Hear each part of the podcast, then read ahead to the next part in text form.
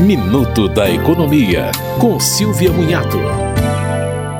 O governo anunciou que as regras do concurso público unificado serão anunciadas no dia 10 de janeiro e as inscrições serão feitas entre 19 de janeiro e 9 de fevereiro. A prova está prevista para 5 de maio. A organizadora será a Sesgran Rio, que aplicará as provas em 217 cidades. A lista completa pode ser conferida na página do concurso em gov.br/gestão.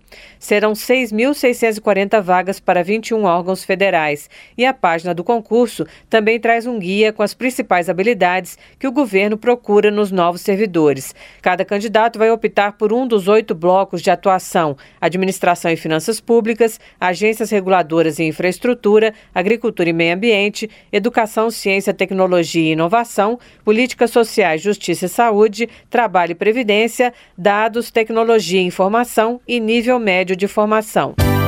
Você ouviu Minuto da Economia, com Silvia Munhato.